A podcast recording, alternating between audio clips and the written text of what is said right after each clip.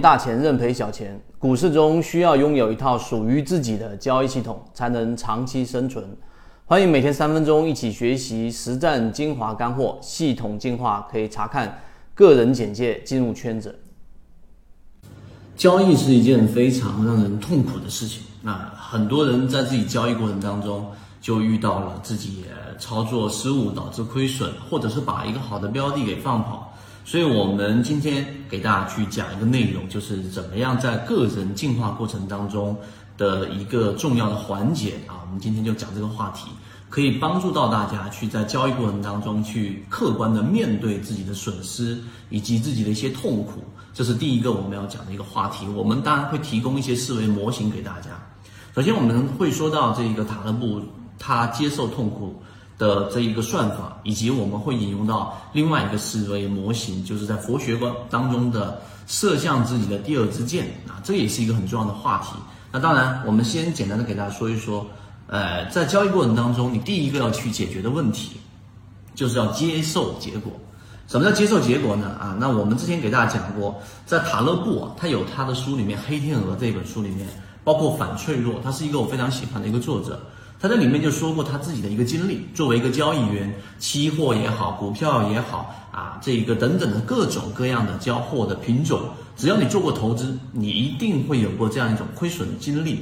那这个亏损的经历就一定会让你心态上崩溃，那很多时候是非常非常痛苦的，简直痛不欲生。我们也看到很多这种交易员，然后放弃生命。那最终的原因可能倒不是因为他亏损是他无法承受的，是因为他自己在交易过程当中，对于那个痛苦他没有办法把它排解到交易之外。那于是塔勒布他就给出了一个他的解决方案。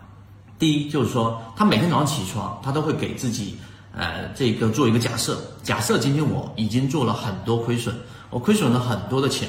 他给自己的举个例子，他给自己亏损了五十万美金。他每一天早上一起来，他就给这样的一个假设。于是呢，他每一天实际上去交易，可能当天他盈利了五万美元，那么实际上心情就一定会非常非常的好。另外一个，就假设他当天亏损了五万美元，那他也没有想象中的那么糟糕，还是很开心呢。所以这是一个小小的技巧。这是塔勒布给我们去做好心态调整的一个小小的方法，但这个呢，只是技巧上层面上的一个内容。那我们给大家讲呢，实际上讲到这个技巧背后的一个思维模型啊，我给大家说，那实际上呢，就是一句话，就接纳是能量分配的算法。为什么我这样说啊？这个是我交付给大家我们圈子的第一个思维模型，就接纳的本质，实际上就是能量分配的一个算法。啊，这个是我们讲的一个呃思维模型，大家想想一想，给大家解释一下，听起来可能比较拗口，但实际上呢，对于一个交易员或者说你自己做投资，你自己做交易，当天出现了一笔比较大的一个亏损的时候，他不愿意接受这个结果，那这个时候会发生什么呢？就是懊悔了，我早知道就不该下这个单啊，或者今天我要是不去这个进到这个交易系统啊，我不去看盘面，可能我就会避免这一个亏损。等等一系列的这些自责啊，实际上非常有有意思，它就像是一个黑洞，它不断的吞噬着我们的生命力量。那如果你不懂得刹车，那么自责这一系列的情绪就会把你给吞噬掉，甚至你会完全的进入到一种自我否定的一种状态。那所以呢，当你不接纳这个结果的时候，你的生命的能量啊，如果刚才我说的，你没有办法去接纳你亏损的这个结果，因为本身交易过程当中是没有办法避免止损这样一件事情的。那么你就会干嘛呢？把你所有的能量分配到懊悔、分配到自责当中。这是什么算法？这个算法呢，我们就把它称之为按照情绪能量进行分配。所以你在按照情绪分配能量的情况之下呢，你想一想，如果不接纳这个结果，那这些负面情绪它会把你的能量给耗干。那么这不就是我们说按情绪的做能量分配了吗？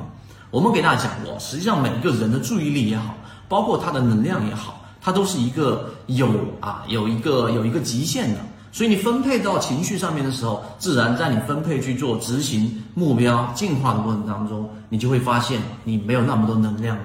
所以以前我们在圈子当中给大家提过间歇性重新做人，那实际上就是我要重振旗鼓了。好，我要这一个重新爬起来。但是你会发现，当一个人跌倒的过程当中，他在想自己爬起来，他发现自己低血糖了，爬不起来。这就是情绪分配的大部分的能量。所以这种结果呢，它就会消耗到你自己的一种能量。那么怎么样分配呢？对吧？那我们呃当然是按照目标来分配，比按照情绪来分配更加科学。那你想一想啊，他想到自己的这个长期的目标，要实现长期的一个目标过程当中，为了实现这个长期目标，举个例子，我想要实现一个年收益大概可能百分之三十。或者百分之四十，或者百分之五十，甚至翻一倍的这样一个目标，那么你首先要得管理好你自己的情绪、自己的身体，然后呢，还要对于这个市场有更加深入的认识。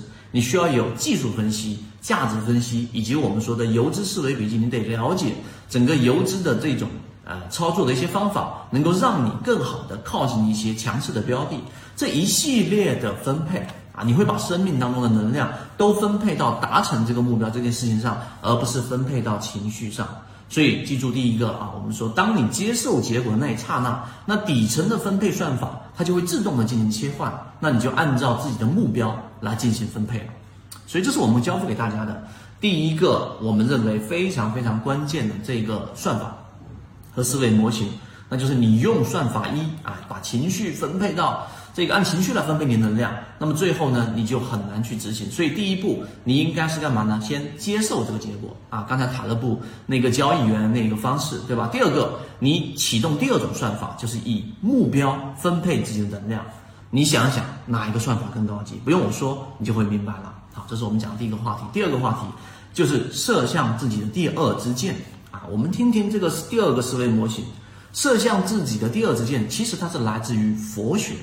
佛学，那如果你有深入的一个研究，或者说你稍微去了解过佛学的话，那实际上你就会有一个啊，这个明白我说的这个话题是什么。二零一九年，实际上在一次啊北京的一次财富管理会议当中，我就听到了这样的一个分享，谈到是一个人说到一个话题，就痛苦，痛苦。痛和苦是不是能够把它给分割开来的？是不是我在痛的过程当中就一定会苦呢？是不是能分开？如果能够分开，我不去抱怨，然后呢，实际上我就痛的过程，有些痛是没有办法避免的，但很多苦我们是可以把它给剔除掉的。所以我说它是来自于佛学。那当一件一件外部的事件来击中了我们，就像我们被射中了第一支箭啊，很痛，这个是没有办法避免的。但其实呢，这个痛它不是苦。那这个时候，大部分人就会因为自己主动的、自发的给自己射向第二支箭。那这个时候就是我们说的懊恼啊、指责啊，然后甚至于我们前面说走到极限、妄自菲薄，然后完全的把自己的自身价值给取消掉。那你想一想，这个就是我们说射向自己的第二支箭。那这个模型呢，我认为啊。特别特别的有智慧，就当你知道痛苦它是一个可以分开的一个过程当中的时候，当第一支箭射向你了，没有办法避免，对吧？我们生活当中，我们事业当中一定会被到这样的一种外部事件所击中，那么这个时候没有关系啊，你要想想第二支箭到底要不要再对自己去发射出来？你有意识、有知觉的时候，让自己不要对自己发射出第二支箭。当你带着这一份知觉和认知去生活的时候，你会发现你的人生幸福度会大幅的提升。所以，以上我讲这两个思维啊，如果你能够明白，能够想明白啊，我认为基本上就已经在思维上达到了另外一个层次。